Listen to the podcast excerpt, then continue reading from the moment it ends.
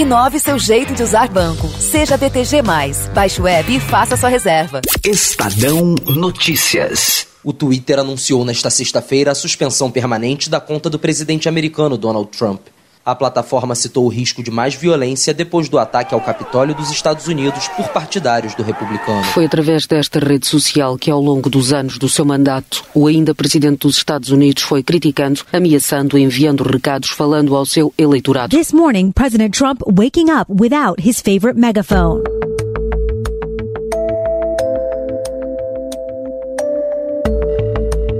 Depois de muita confusão na política norte-americana, a semana passada não terminou nada bem para Donald Trump. Um detox forçado das redes sociais. O presidente dos Estados Unidos perdeu seu megafone virtual e agora vai ter que falar aos cidadãos americanos à moda antiga, em pronunciamentos oficiais e discursos em rádio e televisão. Na ressaca do ataque ao Capitólio na última quarta-feira, três das maiores redes sociais do mundo retiraram a plataforma de Donald Trump para seu discurso antidemocrático e de incitação à violência. Na quinta-feira, 7 de janeiro, Mark Zuckerberg anunciou o banimento por tempo indeterminado de Trump do Facebook e Instagram. No dia seguinte, foi a vez do Twitter suspender permanentemente a conta do líder norte-americano. Let me ask you, should I keep the Twitter going or not? Keep it going?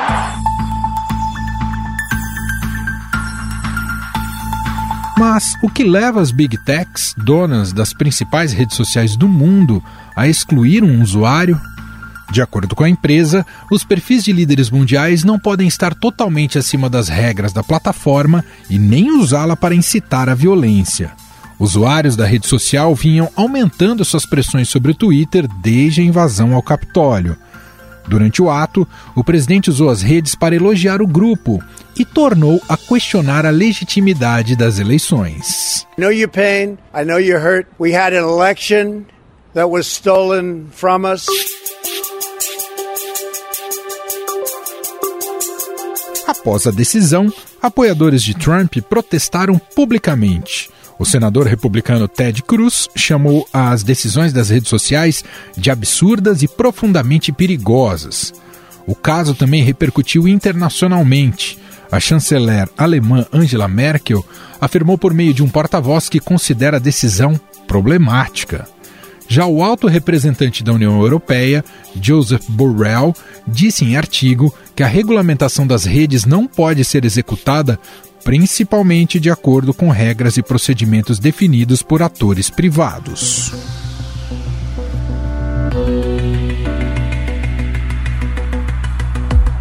Em um tweet que foi apagado rapidamente, o presidente Trump mencionou a ideia de criar sua própria plataforma, mas não deu detalhes. Enquanto isso não acontece, os apoiadores de Trump e de Bolsonaro começam a migrar para outras plataformas consideradas de direita, como o Gab e o Parler. Amazon Web Services says it will suspend the social media app Parler from its server. This after Apple and Google removed the relatively new platform from their stores. No entanto, o Parler foi removido das lojas de aplicativo do Google e da Apple.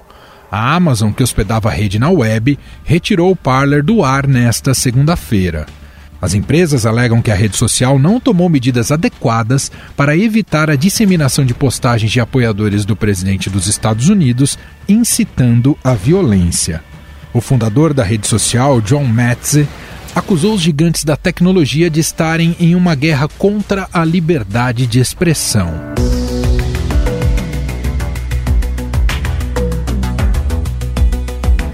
Questão é que o banimento de Trump no Twitter e em outras redes sociais pode ser considerado um divisor de águas na história das plataformas de comunicação. Com isso, uma discussão mais universal se intensificou. Qual é a extensão do poder das Big Techs? Elas podem agir como uma espécie de juiz e decidir o que é certo e errado? Para tratar de um assunto tão delicado, chamo agora para um papo o Paulo Silvestre. Ele é professor universitário, jornalista, palestrante e consultor de mídia, transformação e cultura digital. Ele também tem um blog aqui no Estadão chamado Macaco Elétrico, que é ótimo, que fala sobre tecnologia e educação. Tudo bem, Paulo? Obrigado por nos atender. Olá, Manuel, tudo bem? Obrigado, é um prazer estar aqui com vocês hoje. Qual a avaliação que você faz, Paulo, da decisão tomada pelas Big Techs em relação ao presidente americano?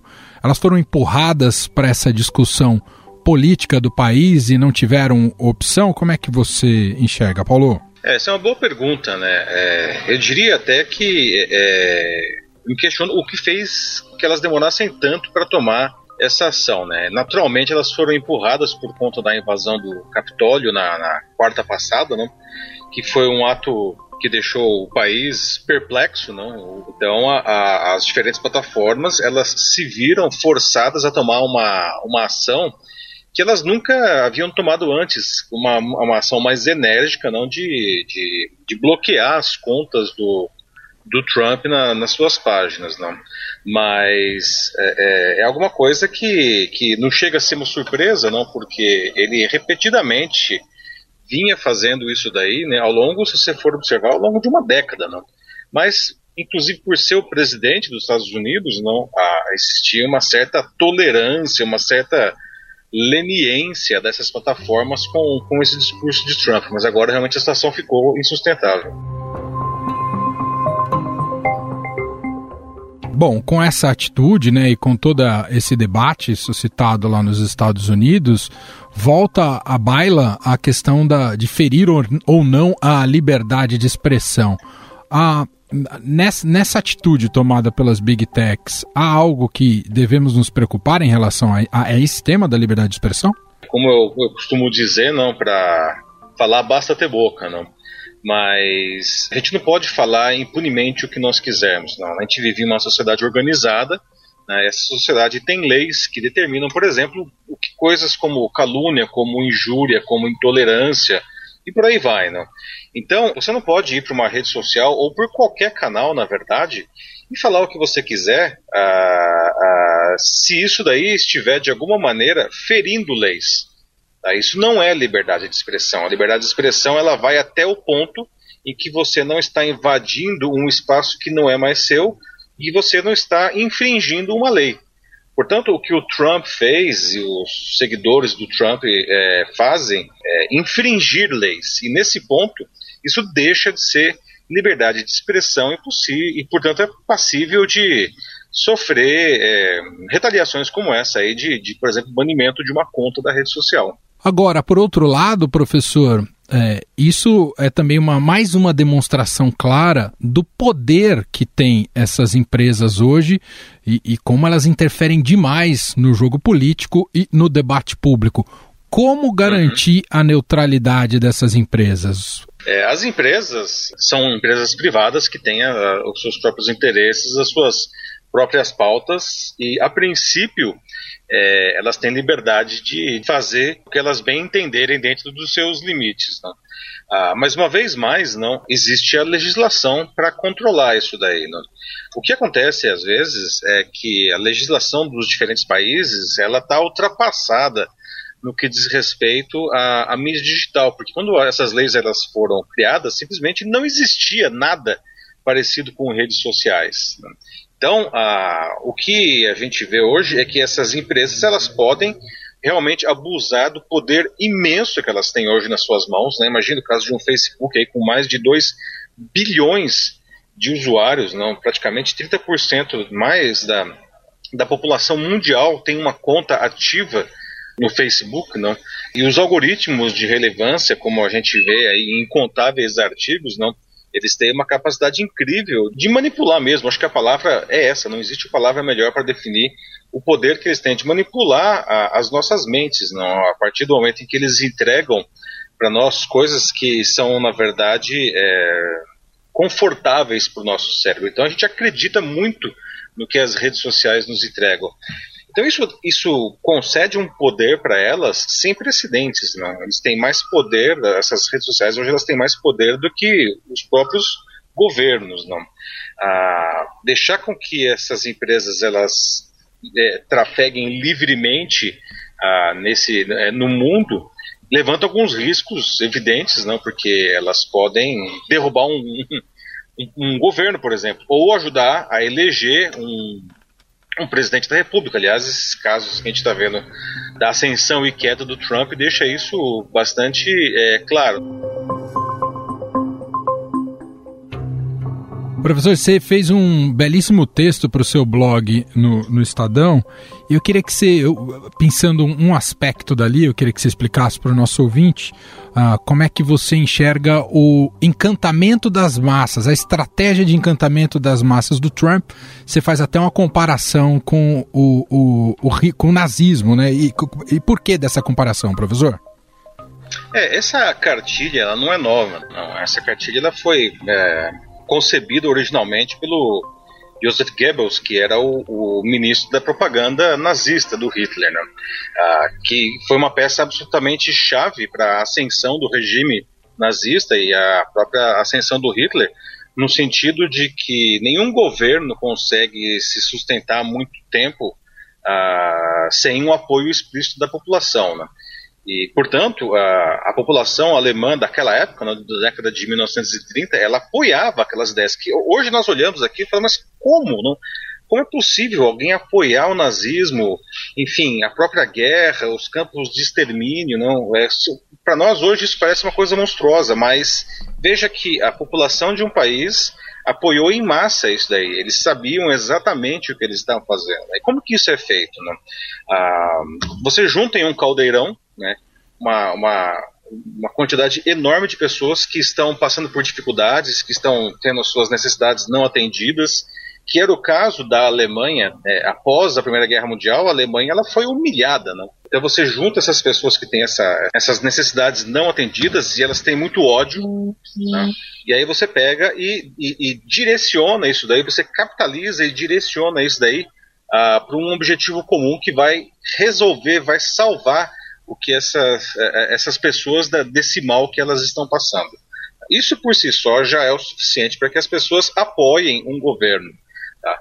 Mas é, o que o, essa cartilha faz tão bem que o Goebbels fez e que as redes sociais ah, 80 anos depois, aí, ou 70 anos depois, caíram como uma luva para potencializar isso daí, é você é, construir uma narrativa que favorece ainda mais a, a esse grupo de pessoas para que elas escutem aquilo que elas querem ouvir.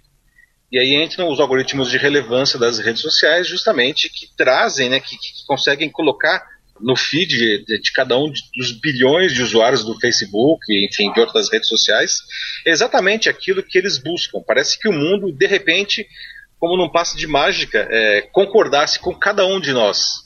Isso uhum. faz com que nós pensemos que a gente está correto, a nossa maneira de pensar é correta, porque nós não temos nem mesmo um contraponto. O Trump e outros governos, o que eles fazem justamente é capitalizar, eles entenderam esse mecanismo. Por que as fake news elas, elas dão tão certo? Porque elas são produzidas de uma maneira que elas falam com as camadas mais primitivas do, do nosso cérebro, naquela né? camada interna, lá o que a gente chama de cérebro reptiliano, que é o responsável até pela nossa autopreservação, né? Por exemplo, se você encosta a mão em uma chapa quente, você não fica raciocinando se aquilo lá está queimando a sua mão, se você deve tirar. Você simplesmente vai e retira a mão, né? É uma coisa que é instantânea.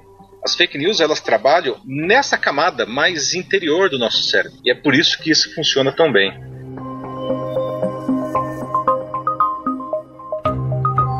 O Brasil infelizmente tem tido com o Brasil com relação ao Trump tem tido um paralelismo assustador. Claro que isso muito se deve à própria a admiração e alinhamento que o presidente Jair Bolsonaro sempre teve com Trump. Uh, mas fato é que a própria equipe do Bolsonaro, desde antes da, desde antes da eleição e agora no governo, atuam muito né, nas redes sociais como um meio também de galvanizar ali toda uma, toda uma base. Uh, temos alguma lição de casa a ser feita daqui até 2022 nesse sentido, professor? Bom, é, o próprio presidente Bolsonaro já cantou a bola do que vai acontecer em 2022, né? Ele disse explicitamente que a situação aqui no Brasil vai ser pior do que foi visto lá nos Estados Unidos. Eu acho que a gente precisa observar o que está acontecendo lá na, na América, como eles mesmos dizem, não? Ah, o risco que isso daí é, é, traz para a democracia, e olha que nós estamos falando aí, no caso dos Estados Unidos, de uma democracia absolutamente robusta, com mais de 200 anos é, de funcionamento ininterrupto, com instituições muito mais solidificadas e desenvolvidas que as nossas. E veja o que aconteceu. Então nós temos que olhar para aquilo lá e ver o que aconteceu, só que mais do que isso, como isso aconteceu, como eles chegaram até lá, não? E, faz, e, e começar imediatamente é, a trabalhar para que esse tipo de coisa não aconteça aqui.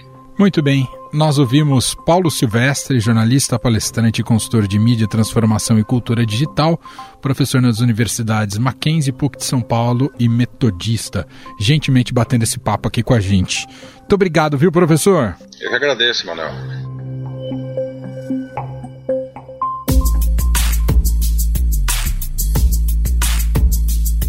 Aqui no Brasil, apoiadores do presidente Jair Bolsonaro usaram a rede social para prestar solidariedade a Trump, colocando a sua foto no perfil. Então, nós conservadores precisamos estar cada vez mais fortalecidos. Tudo indica que né, o Donald Trump está sendo vencido por esse grupo satanistas, enfim, é o, da pior raça que existe, junto com esses globalistas.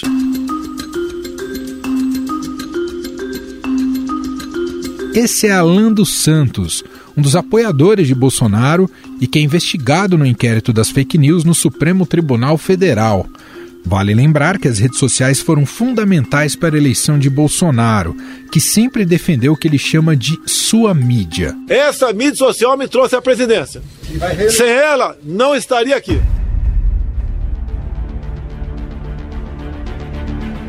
Para falar mais sobre essa repercussão no Brasil, dentro e fora do governo e nos núcleos bolsonaristas, eu trago aqui o repórter de Brasília, Felipe Frazão.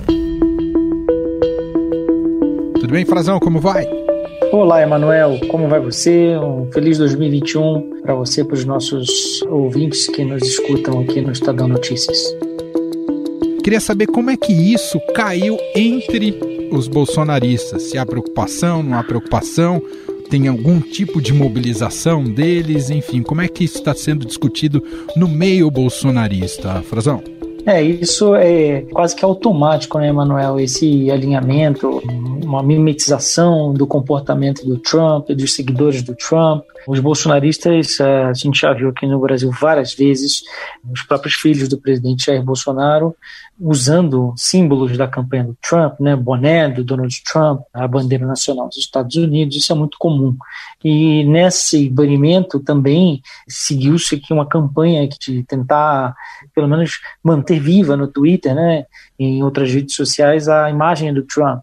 Outra coisa que aconteceu foi figuras do governo, né, como o ministro Ernesto Araújo, que é uma figura que está completamente interessada nessa parceria, nessa suposta amizade entre Bolsonaro e Trump, e tem endossado as teorias da invasão do Capitólio, suscitando ali eh, algo como a presença de elementos infiltrados para desestabilizar e causar distúrbios entre os trumpistas. Ele também falou recentemente, usou as redes sociais para defender democracia, liberdade de expressão, que são direitos inalienáveis, que estamos enfrentando organizações criminosas, que a grande mídia e as elites globalistas, segundo ele, estão implementando o controle social, estão implementando a censura para tentar extinguir o conceito de democracia que a gente conhece no Ocidente. Isso são considerações tornadas públicas pelo chanceler do bolsonarismo, né, uma figura do governo. O outro assessor internacional mais proeminente do presidente, que é o Felipe Martins, que ocupa um cargo no Palácio do Planalto e aconselha muito o presidente, também veio a público criticar a decisão das grandes plataformas é, sociais, né, o, o Twitter e o Facebook principalmente. Eles estão, Emanuel, se transferindo para outras redes que não implementam esse tipo de controle de tentar reduzir ou, ou minimizar a circulação de desinformação ou discursos de ódio. É isso que está acontecendo aqui no Brasil, entre figuras do governo, como a gente está colocando aqui, né, trazendo, e também entre parlamentares e apoiadores do presidente. Só para a gente fechar, como há muito esse paralelismo e o Brasil vai entrar num ciclo eleitoral, né, para a presidência da República, né, em 2022, aqui a gente tem um particular que o WhatsApp foi uma ferramenta muito mais poderosa na estratégia eleitoral que levou Bolsonaro ao poder em 2018. O problema do WhatsApp é que o controle sobre ele é muito mais difícil. Então tem esse detalhe relacionado à maneira como o Bolsonaro também lida com suas bases e energiza suas bases eleitorais, não é, Frazão? É, o WhatsApp é uma ferramenta de comunicação direta, né? Pessoa a pessoa, e é mais difícil de se controlar ou, ou talvez rastrear. Eles dizem que é irrastreável, né? Que é tudo protegido por criptografia, que é muito difícil, então, de se implementar estratégias para tentar controlar a desinformação, né? Que ela desequilibra disputas eleitorais, como a gente já está prevendo para 2022 que isso continue a acontecer e, de fato, o WhatsApp é uma ferramenta importante. O WhatsApp tem implementado algumas ferramentas de controle, é reduzido já desde a eleição passada o encaminhamento né, de Sim. mensagens. É mais difícil, você não consegue encaminhar, vem um aviso sempre que a mensagem está sendo encaminhada com muita frequência, ou, ou se não, você só consegue transferir para cinco contatos, e, e, isso já vem sendo também combatido pelo presidente Jair Bolsonaro. Né? Ele sabe que isso afeta o alcance das redes dele, das suas bases de apoio, e ele vem falando discursando contra isso há muito tempo, desde a campanha de 2018. Não à toa também a gente está vendo nesse momento os seus apoiadores, figuras proeminentes aí na, no seu governo, migrando, criando contas é, em serviços similares, como talvez aqui no Brasil seja o mais famoso o Telegram, né? que não faz esse tipo de controle também. Então, é, essas figuras do governo estão migrando para isso, ou intensificando a sua atuação nessas ferramentas que se colocam aí como alternativas, além daquelas redes sociais são muito voltadas para apoiadores do Trump nos Estados Unidos, né, como o Parler, o Gab, redes mais confiáveis, segundo eles, ou não implementar nenhum tipo de censura de conteúdo, não fazer nenhum tipo de adendo ou limitar a circulação do que é desinformação ou discurso de ódio, incitação à violência. Eu conversei com uma pessoa do Twitter há pouco que me informou o que está acontecendo, né? Vários deputados bolsonaristas estão reclamando nas redes sociais, aventando a possibilidade de haver uh, uma tentativa de limitar os conservadores no Brasil, derrubando a quantidade de seguidores deles. Na verdade, é só uma ferramenta que o Twitter usa para tentar certificar que são contas de pessoas e não robôs e reduzir a quantidade de spam ou o comportamento massivo, eles estão simplesmente pedindo para as pessoas certificarem as suas contas, confirmarem um número de telefone ou um e-mail a que a conta está associada e aí você usa normalmente a sua plataforma. Se ninguém fizer isso, significa que ali é uma conta automatizada e de fato é isso aí está limitando, o pessoal está incomodado com isso aqui no Brasil. Muito bom. Felipe Frazão, repórter do Estadão em Brasília, mais uma vez gentilmente atendendo aqui ao nosso podcast. Um abraço, Frazão. Um abraço a vocês, obrigado pela oportunidade. Estadão Notícias. E esse foi o Estadão Notícias de hoje, desta terça-feira, 12 de janeiro de 2021. Apresentação foi minha, Emanuel Bonfim, na produção a dupla Bárbara Rubira e Gustavo Lopes, e na edição e montagem Moacir Biasi. O diretor de jornalismo do Grupo Estado, João Fábio Caminoto. Queremos te ouvir também. Mande um e-mail para gente, podcast.estadão.com. Um abraço para você e até mais. Estadão Notícias. Inove seu jeito de usar banco. Seja BTG. Baixe o web e faça sua reserva.